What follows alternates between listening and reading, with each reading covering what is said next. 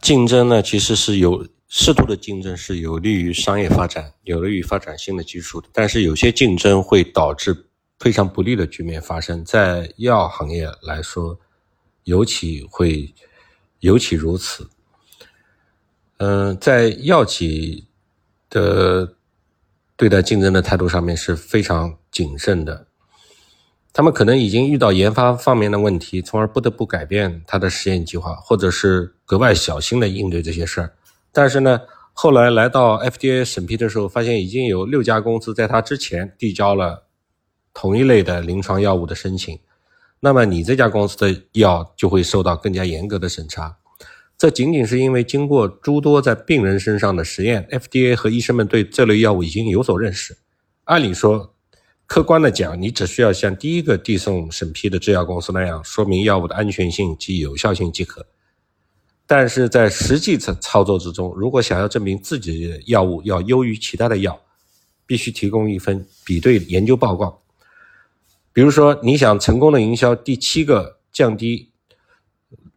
这个胆固醇的他汀类的药物，你务必确定你的药物要远远胜过其他的竞争对手。所以呢，现如今医药公司越来越看重的是开发同类药中的最好的药，就是同类最好 （best in class），而不是在贪图希望得到 first in class，就是呃同类最早第一个首创。通过比较一些重磅炸弹式的药物，我们会发现，最好的或者销售最成功的，往往不是一开始就被开发出来的药物。而是通常位于获准开发、获准上市的第二或第三序列的药物。开发原研新创、原创的新药的经济收益，也就是领跑者的收益，是远远低于跟随者的。这对于领跑者似乎是一件不利的事儿。但是有陆续的更好的药会被开发出来，这对于病人来说却是一件好事。在欧洲，对于同一类药物，政府日益倾向于批准两到三种不同的化学结构。因为不同的化学结构有不同的，在主疗效之外有不同的副作用，而且每个人对药物的反应也不一样，这样病人就有的选。同类的其他药物想要获得批准，就会就必须要体现出比已批准药物具有更大的优势。美国的情况不尽相同，这个情况，这种情况增增加了医药公司研发新型和原创治疗的。手段的压力，但是同时也能促使他们针对于以前认为是发病率低、难以治疗、经济回报少或者临床试验不易开展或面临巨大风险的这些疾病、这些药物，它进行进一步的开发，压力下面的动力呗。所以呢，在药企有一些随时跟踪竞争的活动，这个是一个行业之内的一个不传之秘吧。对于任何一家药企而言。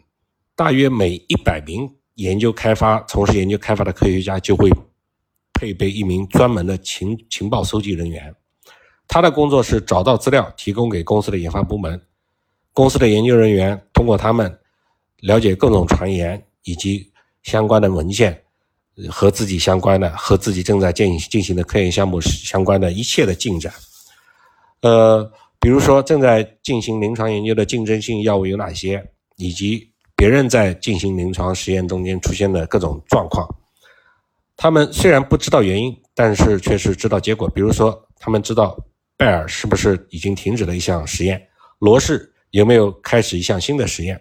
格兰素史克是否因为是某种未知的情况而将试验暂时终止、暂时中断等等等等。但是详细的情况也只有那些在医院参加试验的临床科研人员，在本项目组的人员知道。总之呢，人们通过公司、临床研究组织和医院的私人关系，通过那些情报收集员收集到比表面上看来更多的信息，而通过合法途径获得的这一条条信息汇总起来，需要花费较长的时间，这都是由专人完成的工作。那么，还有一些颇有声望和影响力的杂志，比如说《美国医学学会期刊》以及《新英格兰医学杂志》，要求登记或者数据库。或者就是数据库化所有的临床实验的成果，不管你是成功或者失败，围绕是否公开发表的讨论再度展开。默克和格兰素史克同意这种做法，大家都把自己的进展、遇到的情况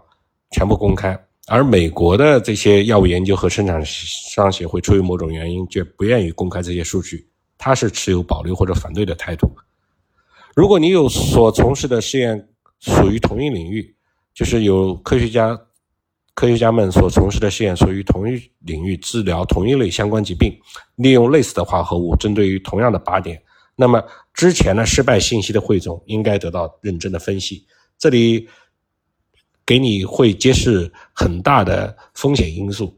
如果一个临床试验出了差错，公司有可能会被控告或者要求赔偿其全部所致，而全部所造成的非的特定的伤害。因此，医药公司对于任何正在研究或已经上市的药物的信息的披露就非常的谨慎。从学术、从推导整个科研、整个研发进展的角度来说，其实大家是应该公开自己所遇到的困难、所遇到的挫折。但是从法律风险上来说，可能会因此背负上巨大的诉讼责任，那又不得不谨慎地披露这些信息。如果你作为一些科学家，作为一名科学家正在进行一项临床实验，而这项实验中有医生发现试验的一个情一个病人情况十分不好，而恰好你此时也听说另一家大公司也针对了相同靶点的同一化合物的临床研究，那么你猜你的公司现在会怎么做？呃，最保守。最客观吧，不一定说是最保守的倾向的做法就是停止实验，因为这样最安全。这样，你的公司和竞争对手的这家大公司，大家都停止了这样实验，而这两家公司的这个过去的实验都以某种形式拥有了相关候选药物的分子结构的知识产权以及相关靶点的知识产权。那么以后针对于这个靶点再开展进一步临床研究的机会就会变得十分渺茫。即使以后发现这个靶点和这种分子结构是治疗这种疾病的唯一可靠的途径，但是也没有哪个科学家胆敢再再度尝试，因为这个法律风险太大了。已经有人因为这样的实验出现严重的问题，甚至失去生命。那么在将来，患者也将永远无法受益于这个在逻辑和科学上都非常合理的靶点。因此呢，流言、传言或者是各种异常现象，对于临床实验。申报审批的成功来说，这是致命的，甚至对于整个科学研究的进展来说都是致命的。我们希望临床研究不会因为一些微不足道的原因而被迫停停止。这就是为什么除了有勇往直前的药物开发人员参与之外，还需要认真且有魅力的医生们来实施这些临床实验。这样，即使面临警示，实验也能够视情况而不断推进。如果临床实验由于错误的原因而被停止，那么一个潜在的好药就有可能与医药公司甚至与普罗大众永远的失之交臂。实际上，人类科学的发展史上有很多很多的科学发现都是基于错误的因素偶然而发现、偶然而产生的。试验的失败有没有什么正当可以避免的理由呢？那试验的失败呢，通常是因为严重的副作用，这是一个确切可信的理由。但是，有些药物的失败却是因为用药量不够，也许更高的用药量、更高的剂量会产生疗效，而另一些药物的失败则是由于没有足够的病人参加来实参加实验来证明其有效性。哎，在小样本上面可能有些人出现了不良反应，在更大量的样本上面发现这些不良反应的比例极少，或者是因为省钱，或者是因为设计的实验时间太短，如果当初花费的。时间再长一点，花费的资金再多一点，覆盖更多的人群，那么显著的疗效可能早已就早已经就显现了。这个是在医药中间所面临的一些特殊的状况，也是我们科学研究所面临的一些特殊状况。在呃牛顿力学、经典力学和这个量子力学的角度就是这样的，因为在普通人看来，光速是非常。快速的是，呃，甚至是，呃，叫什么？就是无限上限的，认为光是最快的。但是后来放在整个宇宙的尺度观察观察的话，光只不过是每秒三十万公里的速度。那其实这个速度也不是太快，啊，这是我们举例说明啊。所以长期深入的实验是药物研发过程中间所必须的。比如说，为了证明一个药物在治疗抑郁症中的作用，某公司可能要进行大约九个三期临床试验。即使在十七年前，有一种药叫百忧解，是治疗抑郁症的，